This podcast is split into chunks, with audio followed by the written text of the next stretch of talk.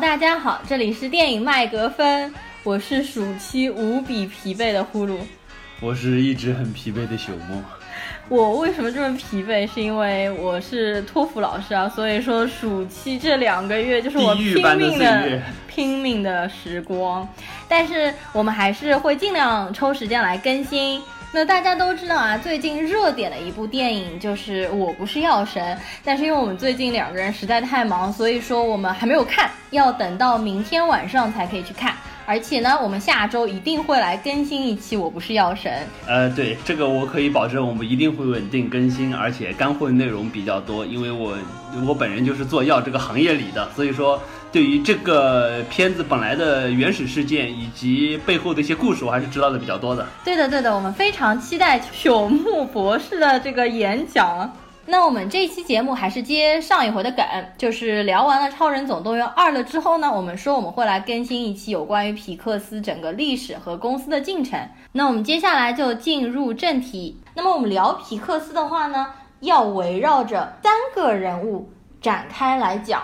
其中有两个人大家一定是耳熟能详啊，一个就是 Steve Jobs，乔布斯。一个是约翰拉塞特，这个因为去年的性骚扰案件，这个我们一会儿再细说。其实还有一个非常重要的人，我相信知道他的人可能不太多，他的名字叫做 Ed Catmull，埃德卡特姆。就大家记住卡特姆这个名字，因为在之后会出现非常非常多遍。为什么说他其实是皮克斯非常重要的一个人呢？他实际上是真正的皮克斯的创始人。或者叫缔造者，就是 the founder and creator。我们很多人可能会觉得皮克斯的创始人可能是一个就是动画专业或者是会画画的人，但实际不然。卡特姆是一个理工科的宅男，他实际上是读计算机啊、物理啊、数学这块出来的一个计算机科学家。而且呢，他被称为是纯电脑制作电影的发明人，他也是皮克斯的现任总裁。他为什么会想到可能以后要创立一个计算机动画这个行业？因为他小的时候呢，最崇拜的两个人，一个是华特迪士尼，还有一个就是爱因斯坦。虽然他自己不会画画，但是他可能在二十多岁，他在犹他大学还有纽约理工读书的时候，他就一直想创立一个就是可以用计算机。做动画的这一个行业，这个领域，当时应该是七十年代嘛。那么他就带领了一个团队，在纽约理工，就专门是从事有关于计算机动画这一块儿。他们也想找一些公司来给他们做投资。可是呢，在七十年代那个时候啊，不要说计算机动画，连计算机这一块儿实际上都无人问津。所以在七十年代中期这一块儿呢，卡特姆和他的团队其实陷入了非常大的经济的就是困境当中。我觉得的确像卡特姆这种开山祖师，他每一个走在时代前端的人，实际上都会遇到当时时代的科技条件的限制。因为我们知道，实际上个人计算机真的是，你想苹果公司一直到。它七六年成立，然后当年发布了 Apple One，然后到七七年发布了 Apple Two，就是苹果二代。那个苹果二代才稍微算得上是有一些基本应用的个人电脑，也算是当时划时代的创举。可以使就是说计算机从大型的计算机变成了我们所谓的小型计算机，可以走入家庭，但是基本上也都是什么，就是只能说处理处理文字，处理处理数据，就相当于是只有 Word、Excel 最最基础的那些功能的。在那个时代七十年代就没有没有没有，我说就是文字处理、表格处理这种最最基础功能的。你想在那个年代，在那个计算能力的情况之下，你想做电脑动画，这是多么天文的一个想法。你想一直到实际上是一九八四年。苹果出了那个 Macintosh 著名的 Macintosh 计算机，才让大家觉得好像。作为一个个人电脑，可以在一些基础的商业应，就是商务应用之外，有一些其他的应用，不管是图形界面的应用也好，或者说是，尤其是我们很明显就说看 Pixar 后来它的一些就是说动画处理方面有一些图形渲染的功能，才加了上去。所以说七十年代真的是一个非常蛮荒的时代。这个七十年代呢，的确是一个计算机的荒漠。可是这个时候出现了一丝转机，就是一九七九年《星球大战》的大获成功。一九七九年的时候啊，卢卡斯的影业把计算机可以辅助电影特效一下子推到了世人的面前，知道了计算机的魅力到底是有多强，然后这个前景到底是有多广阔。卢卡斯他当时就成立了一个部门，叫做电脑绘图部，那么他就要广招人才。这个时候呢，他就遇到了当时还在纽约理工大学教书的卡特姆教授。他们当时也就是三十出头的样子，而且两个人实际上年龄是一样的。然后他就把卡特姆招过去面试他嘛。后来卡特姆还说啊，去卢卡斯影业面试的时候呢，还发生了一些有意思的小事情。就是他在面试的前期都很顺利，一直到了面试的最后一关，呃，面试官就问卡特姆说：“你觉得你是我们这个招的职位唯一的人选吗？”卡特姆因为本人好像比较谦虚，他就说。毫不犹豫、不假思索的就说：“当然不是。”然后他又举出了 A、B、C、D 其他的好几个他的竞争对手，他觉得也可以胜任这个职位的人选的名字。然后呢，面试就结束了。卡特姆就觉得我自己可能是没有戏了，但是没想到几天之后呢，卡特姆就接到了卢卡斯亲自给他面试的一个机会。然后他见到了卢卡斯的时候，他自己还很紧张。然后卢卡斯就告诉他说：“实际上你上一次说的 A、B、C、D 那几个人，我其实早就在面试你之前都已经面试过他们了。可是当问到那个问题的时候，他们都纷纷表示说自己是唯一的人选。”就是自信满满的样子，反而没有让卢卡斯选中他们，而选择了卡特姆。那么卡特姆整个为人的感觉就比较谦和，然后对下属都非常的友好，他也就成为了卢卡斯影业电脑绘图部的一个负责人。那一年呢，是一九八零年。啊，在他在卢卡斯影业绘图部工作的时候呢，也会经常接见一些这个商业片的大导演，比如说马丁斯克塞斯，还有我们上次一直讲的斯皮尔伯格，因为他们会来经常看一下这个电脑技术是不是可以运用到自己的真人的拍摄的电影的过程当中。呃，除去这些大导演之外呢，卡特姆说让他留下印象最深刻的是迪斯尼画手到他们这个公司来参观，因为他觉得迪斯尼的那些画手都创造力非凡，而且每个人都是非常精力充沛的样子啊。其中给他留下印象最深刻的就是一个叫做约翰拉塞特的年轻人。好，这边我们就要开始讲到约翰拉塞特了，也就是第二号人物，而且他也被称为是创造力的驱动者。要不是去年他出现了这个性骚扰的事件，他真的是整个人设都非常的完美，因为他曾经被誉为是当代的华特迪士尼，而且和宫崎骏都是齐名的。其实他本身就是和宫崎骏也是非常亲密的朋友。在宫崎骏二零一四年在奥斯卡上面获得终身成就奖的时候，还是约翰拉塞特给他致辞。之前有很长，大概有六到七分钟的一个演讲，就是为呃宫崎骏写的，专门为宫崎骏写的。我还看了那个视频啊，但是。众所周知，就是去年接近年底的时候，他被下属的很多女性员工告长期性骚扰。然后约翰拉塞特呢，就是发表了声明道歉，而且称自己会离职半年进行反审。实际上，你看到现在已经半年过过了，已经半年多了，但是我们也其实听不到约翰拉塞特的任何新闻和消息了，对不对？但是因为我们今天是讲这个皮克斯的历史啊，所以我们先抛开就是对约翰拉塞特他本人的行为做出任何判断。呃，他实际上小的时候呢，就是一直是住在加州的。他的父亲是一个雪佛兰车的经销商，这其实也解释了为什么约翰拉塞特对汽车一直这么着迷。也就是为什么他后来就是会画出这个《赛车总动员》这三部啊？但老实说，《赛车总动员》是我皮克斯所有这二十部长篇动画里面最不喜欢的一系列，应该怎么说。他的母亲的话本身就是一个美术老师，所以呢，他从小也展现出了非常过人的绘画的天赋。他一直梦想就是去迪士尼做画手，而且呢，他大学就是就读于迪士尼创立的加州艺术学院。哎，说到这个加州艺术学院啊，这边可以说一下，有非常多皮克斯后来的画手都是毕业于加州艺术学院的，所以其实大家会看到有很多彩蛋，就是说每一部动画长片都会出现一个 A 幺幺三这个符号，就是加州艺术学院当中的一个美术教师的一个符号，所以他们就会加入到这个动画长片里面。好，我们接着说啊，约翰拉塞特呢，从加州艺术学校毕业了之后呢，他就真的去了迪士尼，成为了一个画手。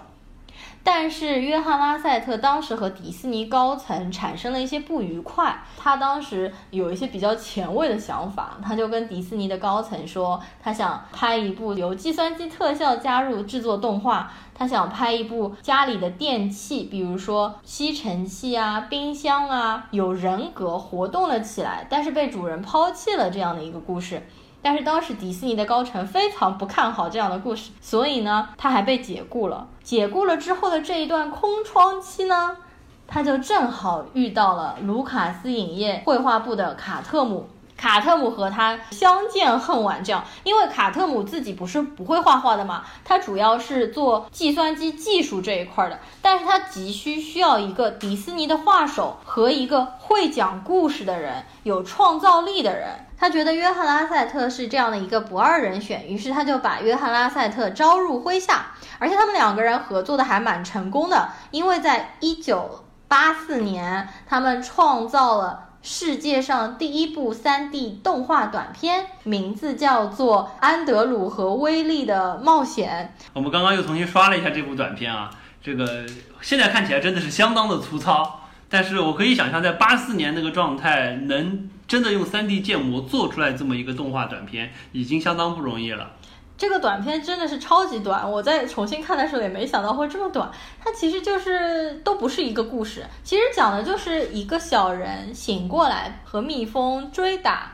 整部正片只有一分钟。但是呢，因为这部片子就打破了当时手绘动画的一个风格，所以说它在其实很多展览上面得了不少的奖。而且因为这部短片它。做的不管是对于人物 3D 的建模也好，对于背景的渲染也好，我可以想象，在一九八四年那个时代之下，那种 CPU 和 GPU 的运算情况下，已经是需要花费相当大的时间去做这么一个虽然只有一分钟的短片了。嗯，其实那个背景就是森林嘛，当时那个卡特姆还说他们这个森林后面的树花了多少多少时间来渲染啊，但是大家现在看一看，其实就非常粗糙的那一种。就是虽然说这个短片当时得了不少的奖。可是呢，它并没有转化成现金，也就是说，卢卡斯影业的这个电脑绘图部并不是很景气，感觉好像永远都不会盈利的样子，就赚不了钱。而且呢，八六年的时候，卢卡斯又跟他老婆离婚了。所以呢，卢卡斯他自己的经济状况不是太好，有一点陷入了财政危机，他就决定要把电脑绘图部卖出去。那么当时呢，有一些公司，比如说那种大公司啊，通用啊、西门子啊，对这个卢卡斯影业这个绘图部有兴趣。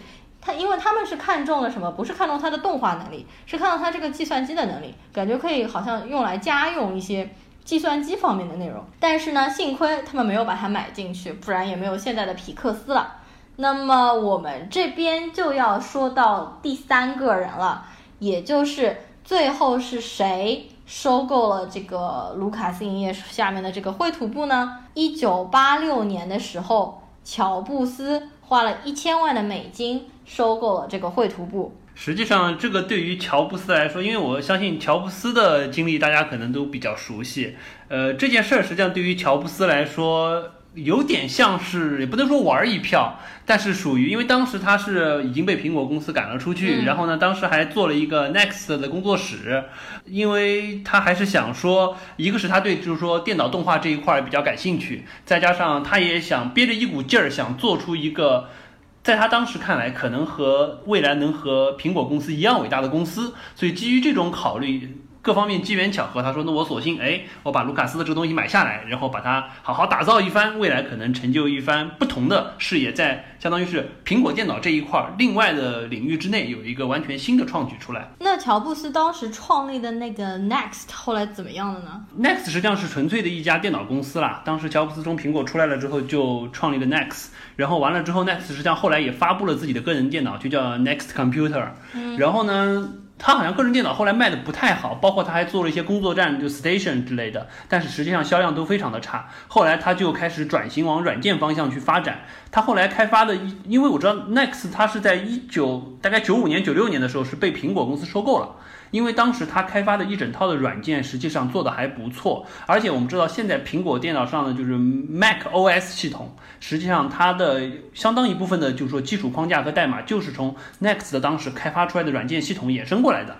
对，但是这个这家公司现在相当于就是说被苹果并购了之后，又回归到苹果的整个的大本营当中了。而且乔布斯实际上当时有这个考虑，因为他一直是希望说，包括他当年做的那个 Apple One、Apple Two 以及后来的 Macintosh，它实际上是定义了个人电脑，并且告诉了或者说教育了消费者，个人电脑可以用来派做派来做哪些事情。所以说，实际上他不管他做 Next Computer 也好，包括他后来就是说力推说皮克斯实际上往动画这块发展也好，他有一个私心，就是说他想通过这些实际应用的软件公司和动画公司，告诉你个人电脑应该被定义成什么样。我当年做的苹果电脑也好，或者说我现在 Next 做的这些电脑，它究竟能哪些作用，并且。比如说皮克斯运用后来运用了大量的苹果电脑去渲染了一些动画，做出来让世界惊叹的这个效果，这实际上是他最想做的事情。其实你知道，让我非常吃惊的是，乔布斯收购了皮克斯的这一年，他只有三十一岁，就特别年轻。但是我看到很多书上，就是把乔布斯描述成是怎么样的一个人呢？说他是咄咄逼人，气场强大，冷酷无情，难以相处。能言善辩，但是他的优势是他是非常厉害的谈判高手，而且商业敏感度非常大。当他收购了皮克斯了之后呢，他就成为了皮克斯的保护伞。实际上，确实回过头来看乔布斯，他的个人性格真的是缺点非常非常的多，也是一个非常极端的人。就像我们当时说，苹果电脑的两个创始人，这个 Steve Jobs 和 Steve 叫沃伦亚兹。因为那个他实际上、是、对他就那个胖胖的嘛，哦、对，他是一个纯技术的人员。嗯、乔布斯实际上从我们现在定义是一个眼光极为独到，并且非常强的现实扭曲立场的产品经理。他可以知道什么样的东西是消费者真正想要的，并且可以通过他的我们所谓的现实扭曲立场，让所有的人围绕他这个产品，把它做到极致，做到极端，做到完美，最终推广给消费者。这实际上是乔布斯最擅长的事情。这也是为什么不管是苹果电脑，或者说是苹果公司后来的一系列的产品，以及像就说皮克斯未来这个坚定不移的发展道路，以及把这些就是说 3D 动画的东西能做到一个极致。我觉得这是非常，就他的真的是他的个人特点带进这个公司的文化血液。呃，然后我现在说一下，呃，Pixar 这个名字是怎么来的？Pixar 是 P I X A R，但它实际上是两个单词拼成的。第一个单词就是 pixel，pixel 就是像素的意思，对。大部分人不知道第二个词，第二个词是他们当时里面一个合伙人觉得名字可以叫 laser，就是镭射，哦、那个觉得好像很帅气，很有现代感，很前卫，你知道吧？嗯、而且 laser brain 就是什么光剑之类。好，然后呢，所以呢，他就把这两个词拼在一块儿，就拼成了叫做 Pixar。乔布斯当年八六年的时候收购了皮克斯，你知道员工多少人吗？当时是不是只有几十个人啊？对的，最开始的员工一共只有四十四个人。但是呢，就是这么点人，在八七年的时候啊，创造出了一部到现在为止都非常出名的动画短片《跳跳灯》，而且《跳跳灯》后来也成为了就是皮克斯现在这动画的标志嘛。对，而且这部短片在当年的奥斯卡提了最佳短片。之后我们还要说一部短片，就是在两年之后，一九八九年的时候，有一部短片叫做《Tin Toy》，中文是《锡兵小人》。他当年是得了奥斯卡的奖，而且就是这部短片，你就可以看到，实际上就是《玩具总动员》的前身，也就是《玩具总动员》的这个灵感的来源。因为我们刚刚又看了一遍，一共大概是五六分钟的一个短片。对，因为《听 toy》这部实际上声名在外嘛，嗯、当年看看完就是说《玩具总动员》之后，当时就查了一些资料，也去看过这部片子。嗯，刚才我们又回顾了一遍，呃，不得不说，第一创意真的是好。包括很多元素，包括里面的一些就是说小玩具的这个造型和设计，可以看到和《玩具总动员》当中有大量的就是说借鉴这里面的东西。对的，但是这次看深刻的感觉，因为里面有一个像小婴儿的一个角色嘛，太可怕了画的。太吓人了，就是就感觉哎，这个从来没见过这么 ugly 的 baby。Ugly Baby。我说一下啊，这部短片从开始我就觉得哇，比之前几部短片渲染的要好了很多，因为它的呃玻璃纸的那个质感做的非常的棒，锡兵小人都做的非常的棒，一直到这个 baby 进来，就这个婴儿进来，我们都惊呆了，好吧？因为这个动画它实际上本来就是想要塑造。从玩具的眼中看到的婴儿是多么的可怕，多么的像魔鬼，就是像怪兽嘛。但是他的确当时做人像可能不太行，baby 的脸上啊皱纹啊，还有爬的那些僵直的动作啊，都让我感觉有点像猜火车里面嗑了药之后出来那个就是魔鬼 baby 的形象。我是不太清楚为什么他把皮肤的处理弄得这么可怕，因为呃做玩具相对比较简单了，你只要做一个长方形、圆形或者是圆筒的东西，建好模之后加一点光泽就可以了。人因为比较难，他的皮肤是相对褶皱性比较多，并且是一个有肌肉和皮肤动态变化的感觉。但是我觉得你没有必要做的有这么多的就坑坑洼洼的感觉，不管是脸上满脸横肉，或者说是整个脖子上感觉像是那种打肉毒杆菌打坏了的那种脖子的感觉，特别吓人。呃，大家可以去看一下这部短片，应该都会被 baby 吓到了。但也有可能他是故意而为之嘛，他要从塑造这么一个形象眼对吧中看到这个可怕的形象嘛。到一九九零年之前，实际上就皮克斯虽然一直短片制作的技术越来越强，但是实际上根本就没有盈利，他们实际上一直都在这个破产的边缘徘徊，一直到什么时候呢？就是一九九五年。世界上第一部 3D 动画长片《玩具总动员》的诞生，一下子让全世界的目光都放到了皮克斯这个真的是在动画制作史上划时代的这么一个里程碑了，真的是就赋予动画 3D 这么一个元素。当年也是全美的票房冠军，而且这一年还发生了很多的事情。在皮克斯这部动画电影上映了之后，乔布斯就让皮克斯上市了。嗯，因为皮克斯一直都是被迪士尼压制着，因为迪士尼和皮克斯签署了一系列不平等条约，就是说所有皮克斯的前面几部电影发行权全权归迪士尼所有，而且之后的票房啊什么的，大部分都是归迪士尼所有的。乔布斯就觉得不行，我要让皮克斯越来越屌，然后要让迪士尼创造出自己的竞争对手这样子的一个感觉。而且当时啊、因为上市了上市了之后，乔布斯就坐拥了十亿美金，他就被当时快濒临灭绝的苹果公司又请回去了。是，而且因为我们知道，就是皮克斯早期的一些动画短片，实际上当时是作为一些贴片的形式，在迪士尼的这个动画当中去放的。所以说，迪士尼一直是感觉这是自己培养起来一个小弟，小跟班，对我随时第一我掌控你的命运，第二你一旦发展的还不错，我随时可以把你拿下的感觉。是的，是的。当然，这个这种如意算盘肯定不会让乔布斯觉得满意。对他就是没有遇到乔布斯这么狠毒的对手嘛。而且我觉得迪士尼也没有想到皮克斯突然就憋出这么一个大招，大招然后瞬间一下子就立起了一个非常高的平台，而且这个平台是迪士尼当时的技术和团队完全没有办法去达到的这么一个状态。是的，没错。而且呢，就皮克斯和迪士尼，实际上后来有将近十年的时间都在相爱相杀。当然了，就是说迪士尼还想一直想掌控，就是皮克斯他们签署的条约，可能大家对半分。最终的结果，那么大家也都知道啊，就是在二零零六年的时候，迪士尼以当时的天价的七十四亿美金，还是把皮克斯给收购了。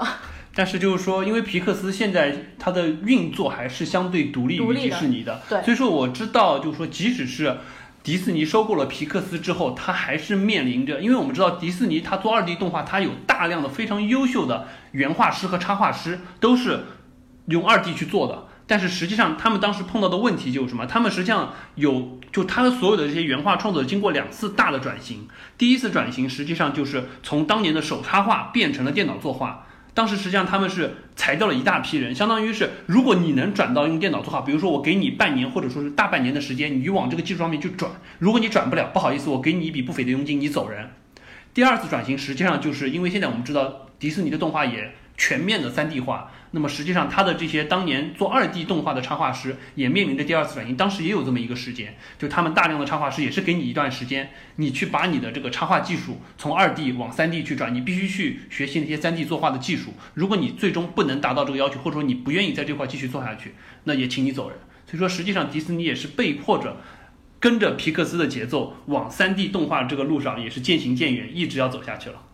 当然啦，实际上皮克斯这个公司后面的历史进程还有很多很复杂的事件，那这个我们就不在节目里面一一赘述了。在这边，我给大家推荐一本书，这本书就是我前面所说的埃德卡特姆写的，书的名字叫做《创新公司：皮克斯的启示》。这本书啊，实际上是当年二零一四年度最具有商业影响力的图书，然后被《纽约时报》啊、《金融时报》啊都入选了超级畅销书。而且我其实看的过程当中还是非常愉悦的。它不像一般性的商业书或者是那种成功学的书，它当中还是给你举了很多例子，然后很多细节加上图片，还是蛮生动形象的一部书。OK，那么我们最后这个阶段呢，来细数一下皮克斯从1995年第一部动画长片《玩具总动员》上映到今年的这一部《超人总动员2》，二十二年一共二十部动画长片的历程。首先，当然就是1995年史上第一部 3D 动画长片《玩具总动员》，它当时的票房是3.6亿美金。它有一个非常重要的奖项，就是在当年的奥斯卡上面，它获得了。特殊成就奖呃，关于这个特殊成就奖，我们可以拿出来说一下啊。这个实际上是奥斯卡历史上非常重要的一个奖项。截止到今年第九十届奥斯卡，一共只颁发过二十一个特殊成就奖。嗯，呃，从一九实际上就是说一九九六年当时颁给了《玩具总动员》之后。整整有二十一年都没有再颁过这个奖项，一直到二零一七年，就是去年，是就是鸟人的那个导演冈萨雷斯拍了一部 VR 的短片，也是一个创新型的一个成就，才颁了新的一个特殊成就奖。所以说，这实际上是非常非常重要的一个奖项。对的，之前的话只有哪一些电影啊？比如说《回到未来》《星球大战》。人鬼情未了，第三类接触就是需要这种在内容和科技上面共同有突破的电影，才可以得到这个特别成就奖。好的，那么第二部就是一九九八年上映的《虫虫危机》，呃，当时的票房是三点六亿美元，也是一个不错的成绩。它和《玩具总动员》就等于持平，其实票房。不过那个《虫虫危机》出来的时候，当时皮克斯也是进入了一派祥和的气氛，因为第二部出来还是非常好嘛。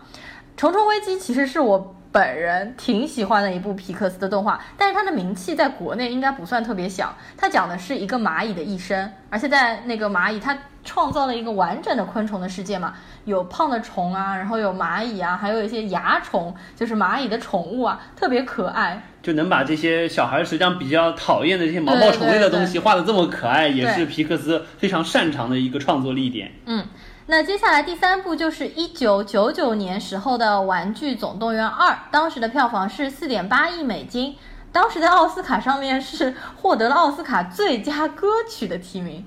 实际上，《玩具总动员二》现在看过来是皮克斯这么多。动画长片，然后拍续作里，实际上是续作续作的相当好的一部了，已经是。对啊，我前面也说了嘛，哎，实际上这边是有一个小故事的，就是说《玩具总动员二》刚开始的时候呢，这个皮克斯公司不是特别重视这部电影，因为它是和《虫虫危机》一起制作的。当时的高层认为《虫虫危机》更重要，因为它是部新片，《玩具总动员二》作为续集的话，应该比较容易制作，所以就找了两个新人导演来导。没想到那两个新人导演写出来的剧本和做出来的。小样完全不能看，被迪士尼否定了好几轮之后，把约翰拉塞特再拉回来，继续做《玩具总动员二》的导演，然后没想到最后出来的效果如此之好。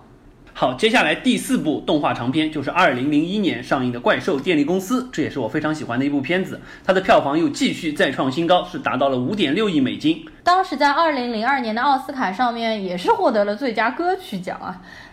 其实，在我们之前做的节目里面，我就表达过，《怪物电力公司》是我超级喜欢的一部啊皮克斯的动画片，应该是属于就除去《玩具总动员》，在二零零一年当时我还非常非常小的时候最喜欢的一部皮克斯的电影。而且在当时出来的时候，我买了，我问同学借了正版碟，真的是十几二十遍，每天可以重复看，特别特别喜欢。而且怪兽电力公司它的这个创意，实际上我个人也非常的喜欢，就是它怎么样去描述小孩对于黑暗、对于可能房间里那一扇门背后的恐惧，怎么把它描述成另一个世界。嗯我觉得皮克斯在这块做的真的非常棒，包括我也。多次提到，当时 Sullivan 身上那个毛发的处理，嗯是真的是我觉得这才叫画质的跨界提升，而不是说是像这一次的，呃，我们就不再吐槽这个《超人总动员二》了。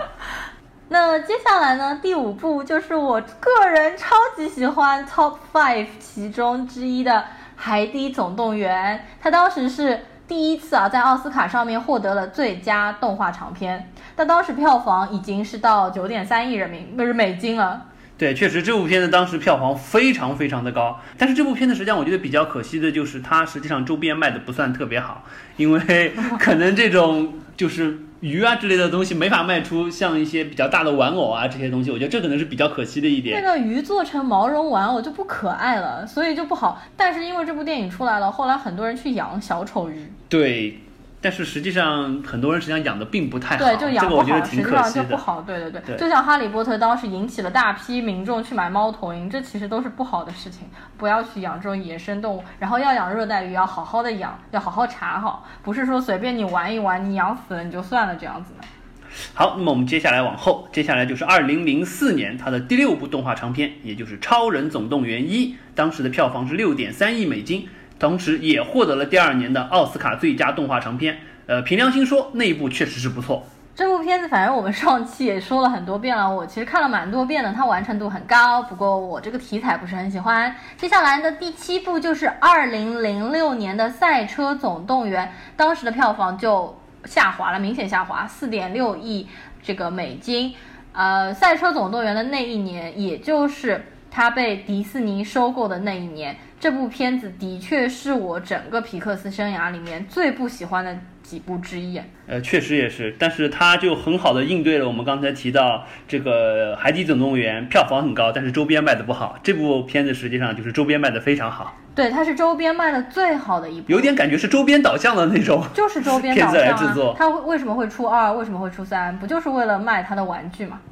好，那么接下来我们进入第八部，也就是二零零七年上映的《美食总动员》，当时的票房呢也是六点二亿美金，相当于也不错。第二年呢也是获得了奥斯卡的动画长片，感觉好像从这几年开始，皮克斯就开始稳定的每年去拿奥斯卡的动画最佳长片了。对的而且它的票房基本上都可以稳定在四到六亿美金的这个样子。呃，《Ratatouille》这一部，我个人不是特别喜欢，可能是因为我对老鼠这个做饭感觉有点怪怪的，是吧？呃倒也不是，我也不知道，反正就这个话题我不是很，而且里面的那个小男孩我不是很喜欢，就是那个很诺唯唯诺诺，脸上全是雀斑的，而且这个整个设定是在法国，我觉得不是我喜欢那一类风格。然后我说一下《玩具总动员》这一部的导演 Bird，也就是这次《超人总动员》的导演是同一个系列的。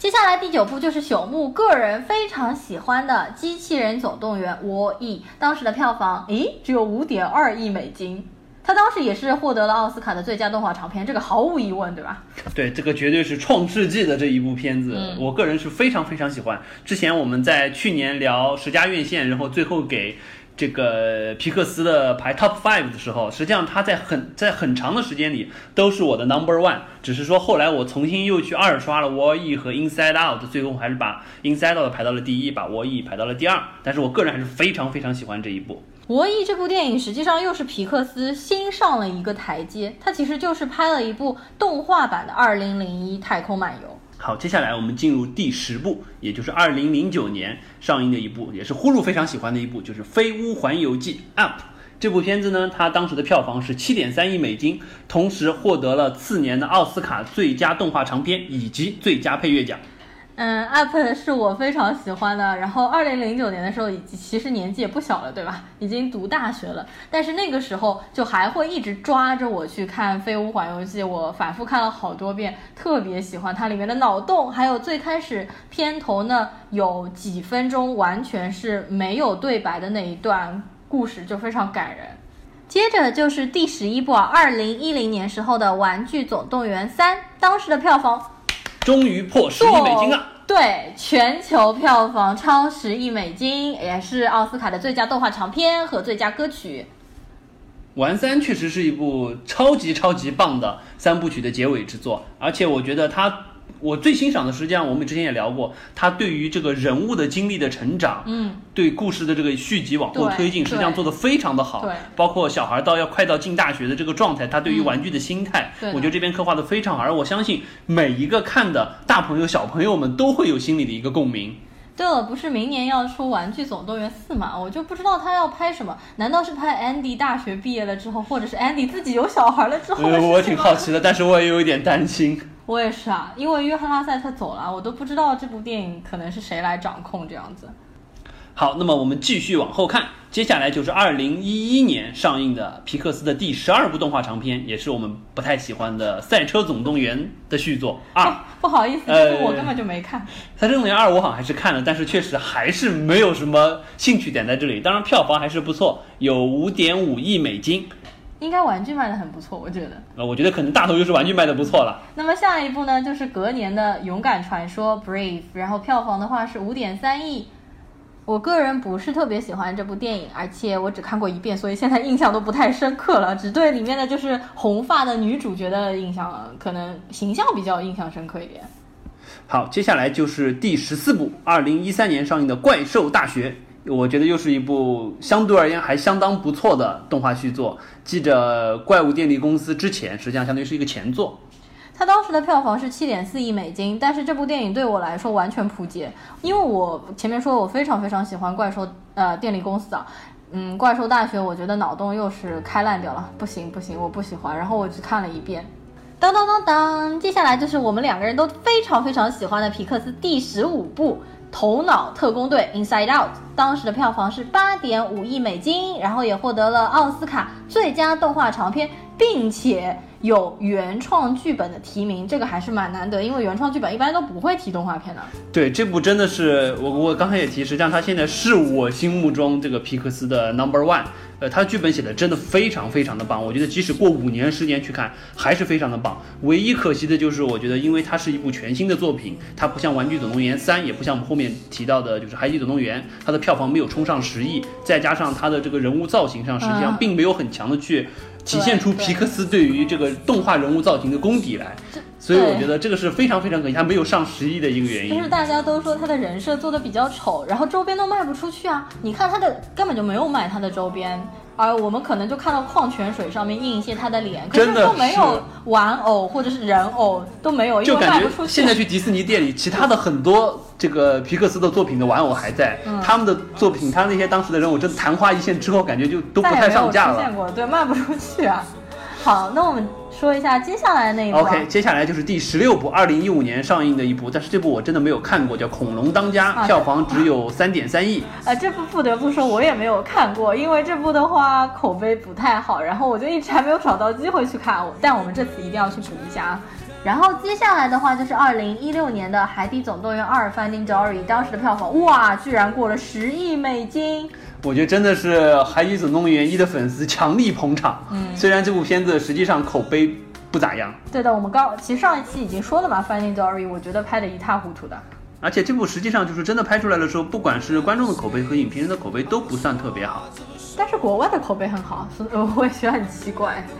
好，再往下就是皮克斯的第十八部动画长片，二零一七年上映的《赛车总动员三》。这部票房终于扑街了，好开心啊！只有三点八亿。嗯，这部片子反正在国内也上了，我当时哎一点都提不起兴趣，我二都没看，我怎么可能去看三呢？然后第十九部的话就是《寻梦环游记》，Coco 在国内也是大爆的一部啊，它当时的全球票房是八亿美金，但是不得不说一下啊，这部皮克斯的动画在我们国内爆炸了，我们皮克斯这个国内这部票房是过了十亿人民币的。当然啦，他也斩获了奥斯卡的最佳长片，然后他也有奥斯卡的最佳原创歌曲。哎呀，就是今年的这个嘛，我还说了呢，它里面的 Remember Remember Me Me 打败了马戏之王的 This Is Me，我还心里有点不开心的来着呢。